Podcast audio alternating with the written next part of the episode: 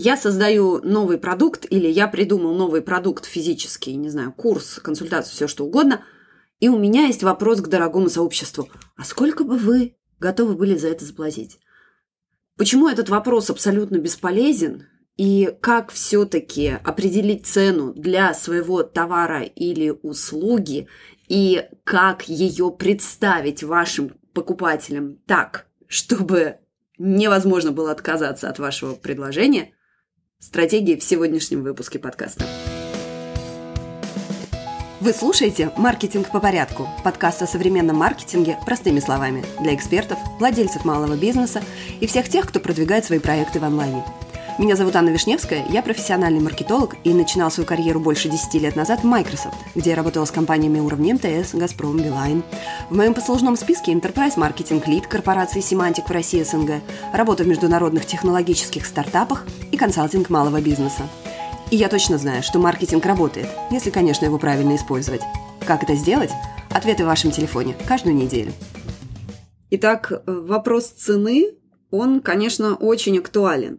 Когда у вас физический продукт, конечно, вы можете отталкиваться банально от себестоимости, да, то есть я надеюсь, что у вас просчитана да, стоимость материалов, стоимость вашего часа работы, также заложены средства на продвижение, и все это формирует стоимость вашего продукта. Если нет, то это, конечно, стоит сделать у меня просто дочка тут занялась бизнесом и начала продавать слайм. Ну, если вы родитель, вы знаете, что это такое. Это вот этот вот ужас, который везде прилипает, капает и так далее. Но, в общем, ребенок у меня радостно продал один этот слайм по цене, там, по-моему, 8, что ли, долларов местных сингапурских или 10. Заработала она, в общем, радостно эти деньги, точнее, ей сделали предоплату, потом мы поняли, что нужно, в общем-то, купить составляющие для этого слайма. Ну и кейс у нас, как говорится, не сошелся, да, то есть просто мы посчитали себестоимость там составляющих, там, клей, растворитель, я не знаю, что там, ну и получилось, что 10 долларов никак не выходит, потому что работаем мы себе в убыток. В общем, к разговору о цене, если у вас физический продукт, то я уверена, что это вы все просчитываете, но тем не менее, сегодня немножечко не об этом поговорим.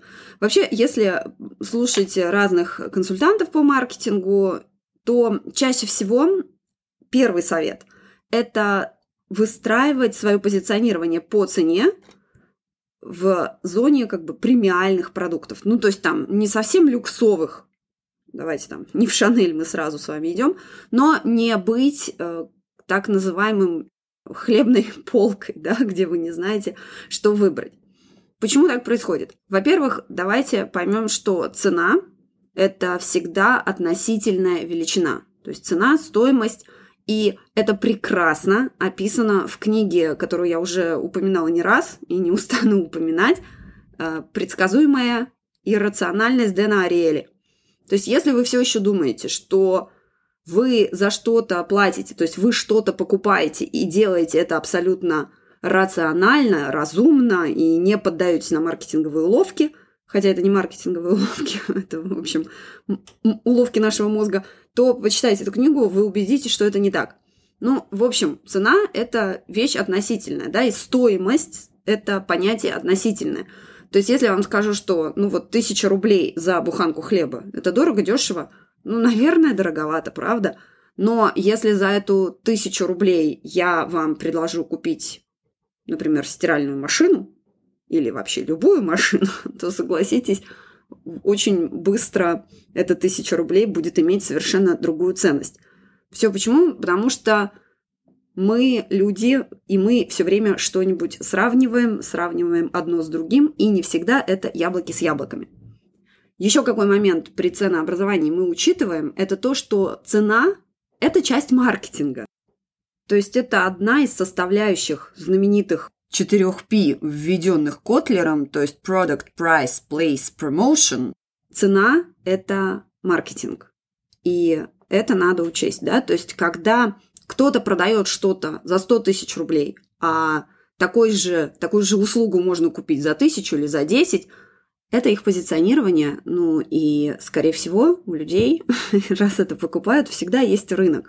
Да, внутри рынка, внутри вашего, вашей ниши всегда есть люди, которые готовы заплатить больше, чем, например, ваша средняя цена. То есть, если у вас есть какая-то услуга по одной цене, но вы предлагаете upsell, например, с личной поддержкой или еще как-то, всегда будут люди, которые купят этот более дорогой тариф. Сейчас еще об этом чуть-чуть поговорим.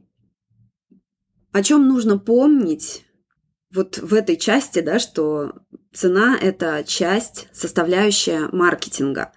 Потому что, еще раз возвращаемся к тому, что, во-первых, люди нерациональные существа, и если что-то оценено дорого, то есть стоимость чего-то высокая, то мы подсознательно начинаем говорить о том, что, ну, наверное, там что-то очень классное.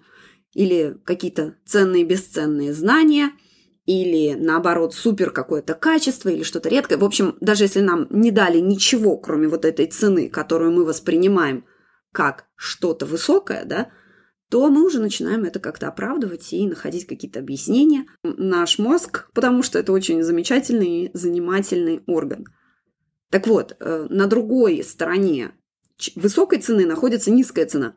И часто есть такое заблуждение, по-другому это не назвать, что я поставлю низкую цену, вот тут уже неважно, физический продукт, не физический продукт, там, консультации, курсы, что угодно – ну, хотя, как бы с консультациями, курсами тут чуть-чуть другая, может быть, стратегия.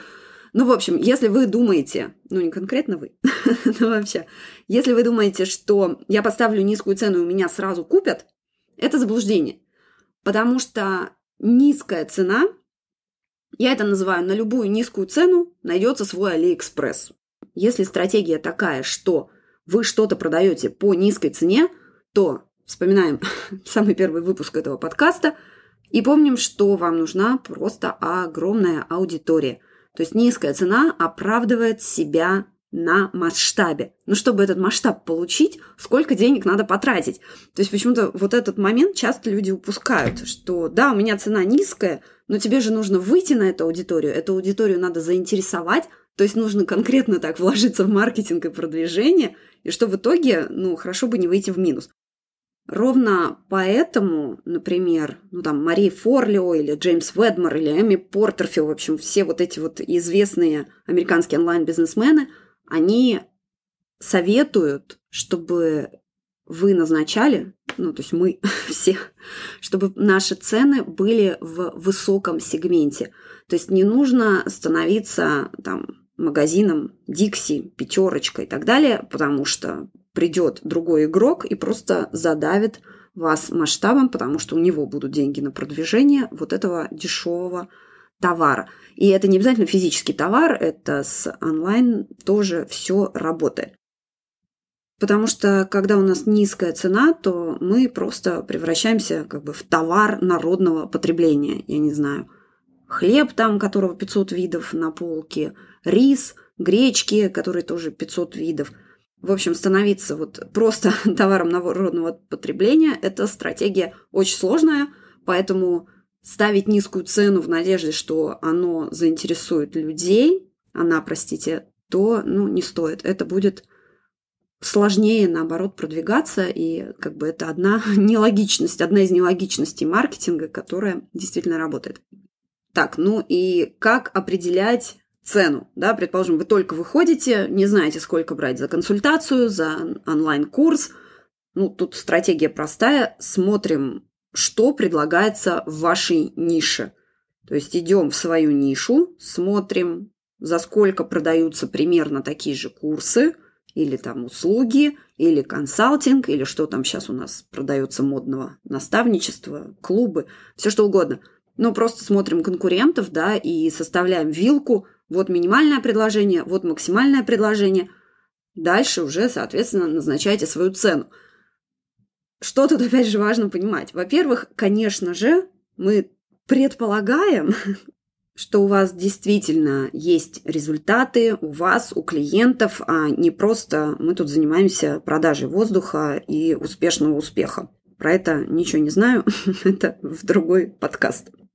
В общем, смотрим на то, что предлагают конкуренты. Кстати, если конкурентов нет и в вашей нише никого нет, то это так себе звоночек. это значит, что особо люди пока за это платить-то и не готовы будут.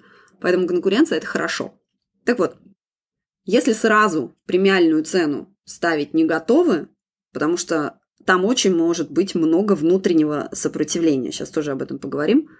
Ну, ставьте среднюю по больнице, среднюю по рынку. Начните с чего-то, да. То есть сразу в самую низкую цену идти не стоит. Все равно будет сложно продавать. То есть на подсознании люди будут думать, если такой классный специалист, почему так дешево?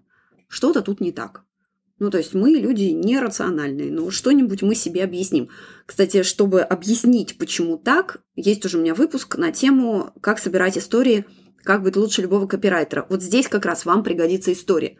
То есть если мы людям объясняем, почему так, такая цена, чем она обусловлена, может быть, у вас там месяц, не знаю, благотворительности, как угодно. Но если есть объяснение, то люди уже свое не додумают, и поэтому лучше его дать. Ну, отвлеклась немножечко. Если же вы спокойно готовы ставить премиальную цену, потому что знаете, что час вашего времени стоит столько-то, заработать вы хотите столько-то, и не готовы там набирать аудиторию или еще как угодно за низкий чек, никто вам здесь помешать не может. Это ваш проект, это ваша работа, ваше время, и цену определяете вы сами. Слишком дорого это или не слишком дорого, здесь уже все зависит от вашей целевой аудитории и от позиционирования. Ну и плюс к тому же цена, она не отлита в камне, в граните не высечена. То есть всегда можно ее поменять. Это тоже зависит абсолютно от вас. Какой здесь момент? Если у вас внутреннее сопротивление большое, а это нормально, ну не то, что прям совсем нормально, но это очень часто встречается. То есть как только на консультациях, например, мы разбираем там, ну, у меня у самой тоже, а как я здесь столько поставлю? Это внутреннее сопротивление. И оно, оно, это сразу две проблемы в одном, скажем так. То есть первое, это, например, вы не уверены в себе, в своем офере, в своем предложении, в той трансформации, которую вы даете.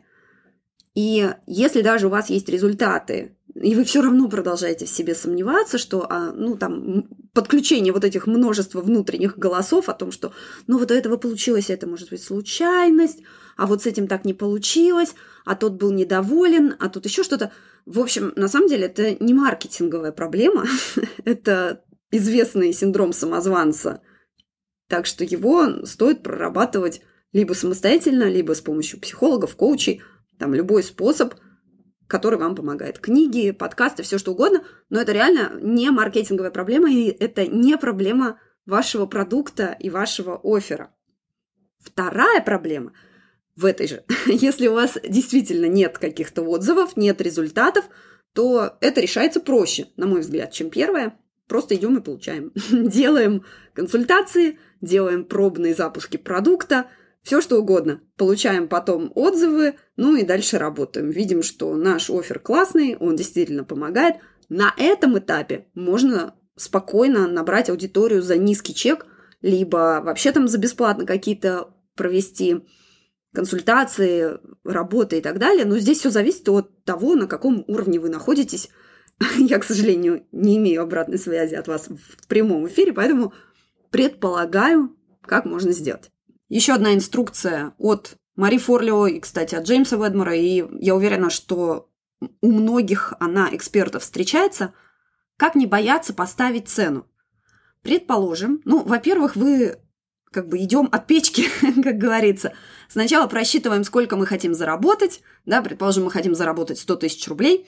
Как мы можем, каким способом заработать эти 100 тысяч рублей?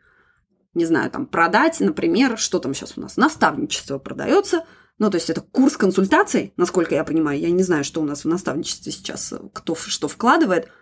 Ну, предположим, это курс там на два месяца с каким-то определенным результатом. Раз в неделю вы встречаетесь, вот ваши 100 тысяч рублей. Прекрасно. Какие еще варианты есть? Еще можно продать курс по цене в 2000 рублей 50 людям. Прекрасный вариант. Либо продать 10 консультаций по 10 тысяч рублей – в общем, составляем как хотим, играем как нам нужно, выбираем опцию, которая вам нравится больше всего. Предположим, это у вас онлайн-продукт, и вы хотите поставить на него цену 2000 рублей. Следующий вопрос, который нужно задать, как говорят и Мари, и Джеймс, и все остальные, это, во-первых, оценить свой продукт в 2000 рублей, вы его хотите продать за 2000 рублей, но припишите к нему 0. То есть, понятно, они там в долларах считают, то есть, если у них было 100 долларов стало 1000, это прям сильное повышение цены. В нашем случае, окей, ну, 2000 и 20 тысяч, в принципе, тоже. Так вот, поставьте цену в 20 тысяч рублей себе ментально и подумайте, что вы должны дать, чтобы эта цена выглядела как, ну, конечно, возьмите мои деньги, это вообще за даром. Ну, no-brainer, так как говорится. И думайте об этом, то есть какую трансформацию вы должны дать, что, какие материалы там будут, что будет включено, поддержка личная, не личная. То есть работайте от цены в 10 раз выше, которую вы хотите поставить. Тогда когда вы вернетесь к своему предложению за 2000, это действительно будет предложением, от которого невозможно отказаться. Ну и по той же схеме хотим продать продукт за 20 тысяч рублей, соответственно, продумываем продукт на 200. Собственно, не все так делают, конечно же, но если такое упражнение проделать, это будет сложно, я могу сразу сказать. Это будет куча там внутреннего сопротивления, внешнего. Это сильно подумать надо будет о том, что делать, как делать и включать. Но это действительно сделает ваше предложение очень и очень крутым. Так, теперь, чтобы не сильно растягивать выпуск, давайте поговорим о том, как представлять цену. То есть, как у нас цена и позиционирование работают. Ну, во-первых, опять дисклеймер – Давайте сейчас вот вы будете слушать, и внутренне будет «Ой, опять маркетинговые уловки, фу-фу-фу, маркетинг плохо». Ну, соглашусь, бывает, что маркетинг используют, ну, отвратительно. Ну, мы уже с вами обсуждали, что маркетинг – это инструмент. Молотком можно гвозди забивать, и можно башку разбить, извините. Вот, но молоток от этого плохим и хорошим не становится. Если у вас есть внутреннее сопротивление к маркетингу, подумайте о том, что вы классный специалист или у вас очень классный продукт. Но если вы о нем никому не рассказываете и не используете вот этот фуфу маркетинг, то, соответственно, ваши потенциальные клиенты о вас не узнают. Вы не сможете им помочь, вы не сможете предложить им трансформацию, которая им нужна, и вы знаете, что вы можете ее дать. Почему? Потому что вы не используете вот этот инструмент. Зато кто его использует? Его используют люди, для которых, М, окей, классный инструмент, он работает, я с помощью него продам. А не факт, что его продукт или его услуга лучше, чем ваша. Поэтому маркетинг – инструмент, маркетинг – это наш молоток, с помощью которого мы с вами работаем. Поэтому вопросы дальше не к маркетингу, а к нашему мозгу о том, как он воспринимает информацию. Итак, первый прием введения цены, который я отобрала для этого подкаста. Понятно, что они здесь не все ну, очень рабочие здесь. Итак, так называемая якорь, да, то есть якорение цены. То есть сначала вы даете высокую цену на какой-нибудь свой премиальный продукт, который вы продавать не собираетесь, например, в данный момент, и на контрасте к нему даете вторую цену.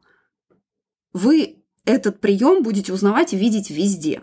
На вебинарах на продающих он есть, на селс-страницах он есть. Даже когда вы, вы заходите на любой, я не знаю, озон тот же самый, там есть этот прием. То есть, когда у вас цена стоит большая, она зачеркнута, и рядом только сегодня, или там что, по карте только озон, ну, что угодно. Это, этот прием в действии. Он работает, у нас мозг его выцепляет, даже если вы о нем знаете, вы все равно на него среагируете. Второй прием – это то, как мы коммуницируем и объясняем цену. Нам часто говорят, давайте сравнивать яблоки с яблоками, апельсины с апельсинами. Так вот, в маркетинге это не прокатит. И надо сравнивать наши яблоки с чужими апельсинами или наши апельсины с чужими яблоками. Что это значит? Например, вы продаете программу домашних тренировок. Например, у вас курс, не знаю, 10 тренировок, вы фитнес-тренер, вы предлагаете 10 тренировок за какой-то там человек получит результат быстрый, ну, то есть здесь у вас УТП и офер сформированы, и стоит она, окей, 10 тысяч рублей. С чем мы ее дальше сравниваем? Мы идем сравнивать не с другими людьми, которые дают такие же самые тренировки. Там, не знаю, Мария известная, у нее эти тренировки стоят 50 тысяч. Ну, вы же не Мария, правильно? Поэтому сравнивать идем с другим. Во-первых, личную домашнюю тренировку проще всего сравнить с тренировкой в фитнес-зале с личным тренером. Личный тренер и фитнес-зал – это сразу стоит сильно дороже, чем ваш курс тренировок домашних онлайн. И ваше предложение уже сразу не выглядит таким диким, да, потому что у нас появились точки для сравнения. Третьей точкой для сравнения может, точнее, второй точкой, но третьей ценой может служить стоимость вашей личной тренировки, вашего личного сопровождения. То есть тогда у человека сразу появляются рамки, в которых он оперирует, хотя, согласитесь, это все разные предложения, это все разные оферы. Но в целях маркетинга это работает прекрасно. И если обратить внимание, вы будете это видеть везде. С чем сравнивать, сразу здесь тоже быстро повторюсь, спросите у клиента – то есть, когда вы готовите свой офер, когда вы общаетесь со своими клиентами, обратите внимание, что они говорят, с чем они сами сравнивают. Это даст вам точку опоры, да, как бы от чего плясать. Этот принцип тоже описан в книге Дэна Ариэли на примере продажи газеты, точнее журнала «Экономист», когда они предлагали опцию подписки за 59 долларов только онлайн. Вторая опция была только принт, принт, то есть версия, и за 125 долларов. И третья опция была веб-версия и принт, принт-версия. Но тут они как бы внутри себя сравнивали, но тем не менее все равно это разные продукты.